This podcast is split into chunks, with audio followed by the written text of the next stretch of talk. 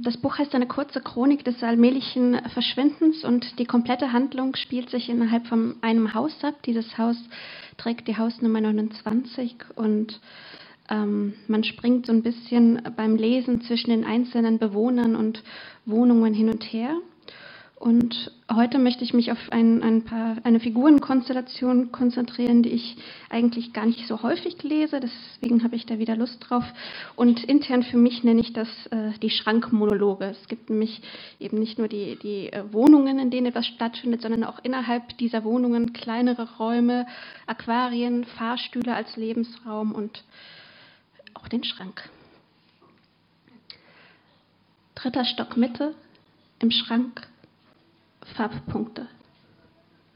Es gibt keinen Lichtschalter im Schrank. Da ist nur dieser schmale Spalt zwischen den Türen, durch den Licht kommt, solange es an ist im Zimmer. Es gibt keinen Lichtschalter im Schrank und ich kann hier nicht raus. Nicht solange Sie in der Wohnung sind, nicht solange Sie mich hören könnten. Nur ein schmaler Lichtstreifen ist es, der in den Schrank fällt, der mich Farbschatten auf Grautöne kennen lässt. Und jetzt flüstern Sie, Jetzt sagen Sie, dass es schon spät ist und gehen ins Nebenzimmer. Sie reden nebenan und haben das Licht ausgemacht und ich sitze hier im Dunkeln und kann nicht raus, solange Sie da sind. Ich sitze hier im Dunkeln und mache die Augen zu. Mache die Augen zu und stelle mir vor, dass es nicht so dunkel ist hier und nicht so eng.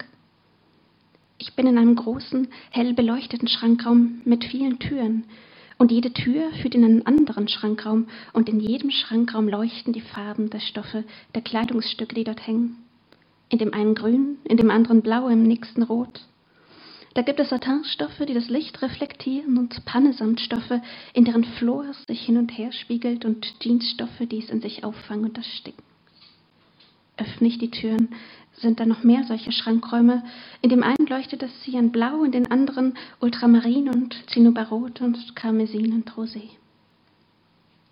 Wenn ich die Augen zumache, sind alle Schrankräume größer als dieser. Dort kann ich liegen, ohne die Beine anzuwinkeln, sitzen, ohne dass sie mir einschlafen, die Beine. Ich kann nicht schlafen, wenn ich im Schrank bin. Dabei mag ich den Schrank und die Kleidungsstücke, die hier hängen. Ich mache die Augen zu und versuche mich zu erinnern, wie sie bei Licht aussahen. Die Male, die ich hier saß, die Schranktüren geöffnet, die Beine nach draußen gestreckt, das Gesicht in Stoffwalten versunken. Ich mache die Augen zu und kann nicht schlafen. Und nebenan reden sie, reden vielleicht eine Stunde, vielleicht schon zwei, und irgendwann kommen die Stimmen näher. Und kurz geht das Licht dann im Zimmer, wirft Streifen und Farbpunkte auf die Stoffe dunkelgrün und graublau. Und ich schaue durch den Spalt. Ganz schmal ist da und ich muss mich vorbeugen und aufpassen, dabei mit den Knien nicht so stark gegen die Schranktüren zu drücken, dass diese aufgehen könnten. Und ich sehe durch den Spalt und sehe einen von ihnen, der nicht mehr spricht, nur schnauft. Ich sehe einen von ihnen, wie er sich auf die Bettkante gesetzt hat. Seine Beine sehe ich eigentlich und wie er die Ho Schuhe auszieht, helles Wildleder und die Strümpfe und die Hose mit Bügelfalte und alles auf, zur Seite liegt auf den Stuhl, glaube ich. Dann geht das Licht wieder aus und ich höre sein Schnaufen und eine Weile später sein Schnarchen. Und ich sitze hier im Dunkeln und kann nicht schlafen, muss hier drin bleiben, solange sie in der Wohnung sind und mich sehen könnten, wenn ich rauskomme, muss hier drin bleiben, bis sie weg sind, bis Nina kommt und mich rausholt. Genau, der Erzähler wartet jetzt schon eine Weile auf Nina. Dritter Stock Mitte, im Schrank warten. Nina hat gesagt, sie würde bald wiederkommen. Ein paar Stunden nur, ein paar Tage vielleicht, müsse ich mich gedulden, aber Angst soll ich keine haben, denn sie komme wieder, ganz bestimmt. Nur leise solle ich sein und nicht sehen lassen dürfe ich mich, während sie da sein. Nina hat Kekse in die Manteltaschen gesteckt. In die greife ich, wenn mein Magen knurrt, denn Sie könnten es ja hören, das Knurren. Mit angezogenen Knien kaue ich die Kekse. Ich greife in die Manteltaschen, wenn ich Hunger habe, ziehe Krümel aus den Nähten. Ich greife in die Stiefel zu meinen Füßen, in die Nina Wasserflaschen gesteckt hat, trinke, fülle sie später auf. Es fühlt sich an, als wäre es lange her, dass Nina ging, dass er mich hier hineinsetzte und sagte, ich solle ganz ruhig bleiben und warten, bis sie fort seien. dass sie meinen schmalen Körper hineinhiefte, hier, wo es keinen Lichtschalter gibt, auf die gefalteten Hemden und Pullover, sagte, ich solle die Augen zumachen, versuchen zu schlafen, sagte, sie würde bald wiederkommen, nicht rühren solle ich mich, sagte, das sei doch mein Lieblingsplatz. Mein Lieblingsplatz mit offenen Türen, mein Lieblingsplatz an Farbe. Ich mache die Augen zu und überlege, wie oft ich durch den schmalen Spalt das Licht im Zimmer habe an und ausgehen sehen, wie oft ich Schritte hörte und Stimmen, nackte Beine auf Spannbettlaken, Schlafgeräusche. Ich weiß nicht, ob ich geschlafen habe zwischendurch, ob ich irgendwann, als ich die Augen zumachte, vergessen konnte, dass es dunkel ist um mich herum. Ich weiß, ich habe irgendwann aufgehört, zusammenzuzucken, wenn ich sie wieder näher kommen hörte, die Stimmen, wenn ich Schritte auf mich zukommen spürte. Nina hatte gesagt, ich solle mich nicht beunruhigen, sie würden die Schranktüren schon nicht aufmachen. Nicht solange sie nichts hörten von mir, nicht solange sie keinen Grund hätten, mich hier drin zu vermuten. Wenn der Lichtstrahl durch den Türspalt in den Schrank kommt, recke ich mich ihm entgegen, damit er über mein Gesicht statt auf die Mäntel fällt.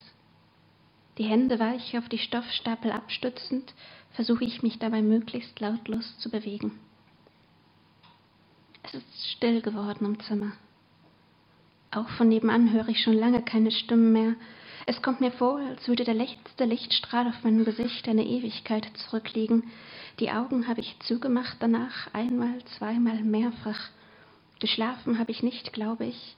Ich kann nicht schlafen, wenn es dunkel ist. Ich habe in die Manteltaschen gegriffen, in ein paar Sakkotaschen auch, über Futter aus Baumwoll- und Polyamidmischung gestrichen und nur ein paar Krümel gefunden. Ich habe mir vorgestellt, wie es wäre, einen davon zu tragen. Schurwolle schwarz-blau oder Glencheck-Karo. Ich habe die Augen zugemacht und mir vorgestellt, damit vor einem Buffet zu stehen, die Farben zu sehen, grüne Salatblätter und aufgeschnittener Lachs und eine Schüssel mit Obst zum Nachtisch, dunkelviolette Weintrauben und hellrote Melonenstücke. Es ist schon eine Weile her, seit mein Magen aufgehört hatte zu knurren. Vielleicht war es aus Angst, dass Sie es hören könnten, wenn Sie hier im Zimmer stehen und reden, oder wenn er sich ins Bett legt. Ich habe mir gedacht, dass er jetzt knurren könnte, mein Magen, denn es ist schon lange still hier, glaube ich zumindest, und so laut wäre es auch nicht, das Knurren hier zwischen den Pullovern.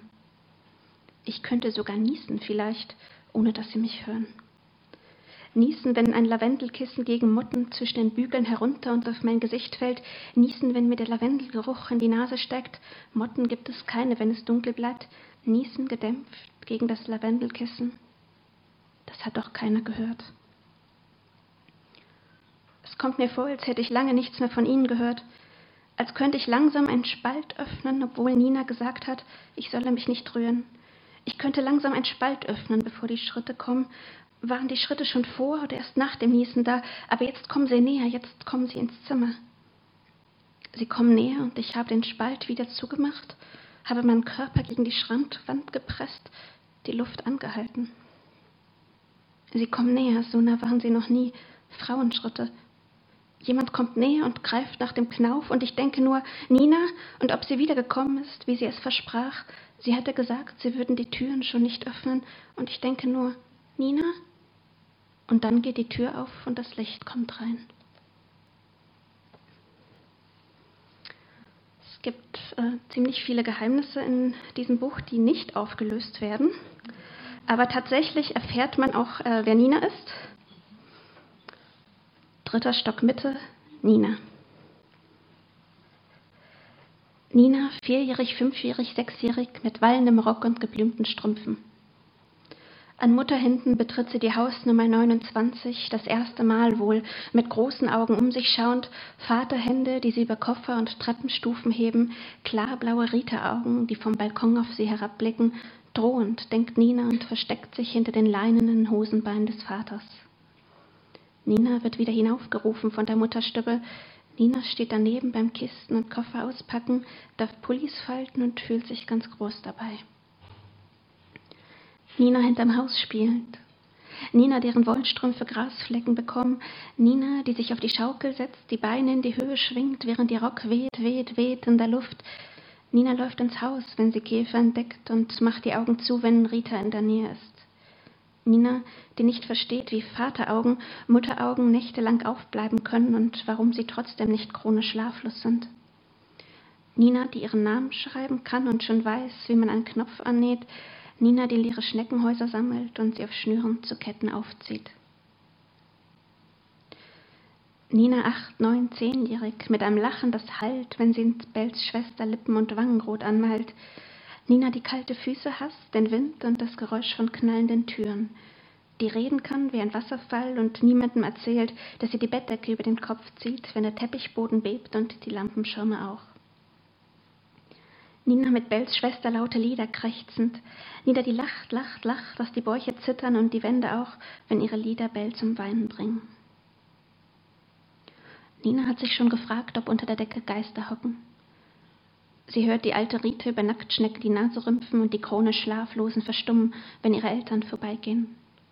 Nina mag auch keine Schnecken und sammelt jetzt Muscheln für eine Kette. Sie schreibt Bells Schwester Briefe, die sie in einem alten Blumentopf hinterm Haus versteckt, Briefe mit runden Buchstaben von kahlen Wänden und zerbrechenden Weingläsern. Nina weiß, dass man Salz auf die Teppichflecken streuen muss. Mutterhände streichen übers Haar und nehmen die Vorhänge ab. Nina plötzlich mit einem Bruder, der im Begitterbett liegt und sich kaum rührt, wenn man ihn anstupst. Einen Namen wie mit Kussmund gesprochen hat er. Mo, sagt Nina und macht die Lippen dabei so spitz wie ihre Mutter. Nina, die Mo manchmal die Augen verbindet, nur damit er schreit, sich dafür ausschimpfen lässt, keine Miene dabei verzieht und in ihr Zimmer geht. Kopfhörer hat Nina dort und Bilder, die sie selbst an die Wand gehängt hat, auf jedem ein unwerfendes Lächeln. Nina, 12, 13, 14-jährig, wieder zwischen Koffern, hilft den Eltern, das Auto zu beladen. Ein paar Tage werden es nur sein, sagen sie. Euch wird gar nicht auffallen, dass wir weg sind. Wie man den Bruder hinsetzt, weiß Nina und auch, was am liebsten ist. Von Bell und deren Mutter will sie sich helfen lassen, verspricht sie. Augen verbindet sie nicht mehr. Sie kennt den traurigen Blick, mit dem sie in den nächsten Tagen auf den halbleeren Elternschrank schielen werden. Der größte Schrank, den sie je gesehen hat, sagt Bells Schwester. Nina hört Mutter, Vater Stimmen hinter der zugezogenen Haustür verklingen. Zurückkehren werden sie nicht mehr. Doch davon weiß sie jetzt noch nichts. Sie bringt den Bruder ans Fenster, winkt zum Abschied. Später wird sie ein paar Blumen pflücken und auf den Wohnzimmertisch stellen. Noch später, in der kommenden Woche, wird es an der Tür klingeln. Dass sie keine Fremden hereinlassen soll, wird sie sagen und versuchen, keine Miene zu verziehen, während sie die Elternkoffer in die Hand gedrückt bekommt. Einen Autoschlüssel reicht man ihr nicht. Sie wird auch nicht danach fragen. Stattdessen Vaterhemden, Mutterkleider auf Bügel ziehen und Mo dabei anlächeln. Nina, 16, 17, 18-jährig, die auf dem elterngroßen Bett Mittagsschlaf hält. Sie hat Eltern, die verschwunden sind, doch darüber spricht sie nie. Nina, wie sie den Bruder in den Schrank hieft, damit er ruhig ist, die Schranktüren lässt sie offen, so bleibt Platz für die Beine. Nina, die kräftige Arme hat und Waden, im Sommer nimmt sie keine Decke, Nina glaubt nicht mehr an Geister. Nina, die nicht viel davon hält, den Bruder mehr herzuzeigen, als nötig wäre, und noch weniger von den Kindern im Haus. Nina ist erwachsen geworden. Im Sommer trägt sie einen Stuhl auf den Bürgersteig und setzt sich mit Bells Schwester in den Schatten des Baums. Nina fächert sich mit der Tageszeitung Wind zu. Von einem Mann hat sie gelesen, der Motten mit Rauch vertreibt. Selbst raucht Nina nicht. Nina, die zusammenzuckt bei quietschenden Reifen und die Ritas Spiegel für gefährlich hält. Eine Schnecke schleicht die nackte Wade hoch, während sie den Namen des Bruders mit Kusslippen formt, ein spitzes Mo, den Kopf in den Nacken legend, das Gesicht zur Sonne gereckt. Mo, nachdem sie gleich noch sehen muss, sagt Nina, der Schweiß und Sonnencreme über die Stirn läuft und die noch eine ganze Weile sitzen bleibt, neben Bells Schwester, bevor sie sich entschließt, hinaufzugehen. Nina hat immer ausreichend Kleingeld und gibt keine Antwort, wenn man sie fragt, woher. Nina ist es egal, worüber gesprochen wird, wenn sie nicht da ist. Manchmal geht sie fort aus dem Haus mit der Nummer 29, Tage, Wochen, Monate lang. Nina kauft Kekse und Wasserflaschen für den Bruder. Nina ist dann plötzlich wieder da, als sei sie nie fort gewesen. Ab und zu tanzt, tanzt, tanzt Nina bis zum Morgengrauen und manchmal noch darüber hinaus auf dem Treppenabsatz. Sie streift die Schuhe ab, bevor sie die Wohnung betritt. Nina, die den Bruder nicht wecken möchte, der Rest des Hauses kümmert sie nicht, die Krone Schlaflosen schon gar nicht. In Bells Schwester hat Nina eine Verbündete und alle anderen können ihr gestohlen bleiben. Nina hält Gleichgültigkeit für eine Stärke und selektive Taubheit für ein großes Glück. Nina, die gelernt hat, wie man ein falsches Lächeln aufsetzt und ein echtes Lachen hat, das hell ist und halt, wenn es im Treppenhaus erklingt. Nina macht große Schritte und hat ein Talent für überstürzte Aufbrüche. An dem Tag, an dem sich alle von Rita verabschieden, wird sie nicht da sein. Planen wird Nina das nicht, aber sie hätte es gut planen können. Nina, die kalte Füße immer noch nicht mag und braune Augen lieber als blaue. Die Jahre, die sie nun hier lebt, misst in den Armbändern, die ihr Bells Schwester an den Geburtstagen schenkt. Die Jahreszeiten teilt sie danach ein, ob man schwitzt oder einen Mantel trägt.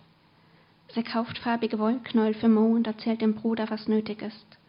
Nina, die sich nur manchmal, wenn sie sich unbeobachtet fühlt, auf den Balkon stellt und den Namen der Eltern in den Wind haucht, ganz leise, falls sie wieder auftauchen sollten.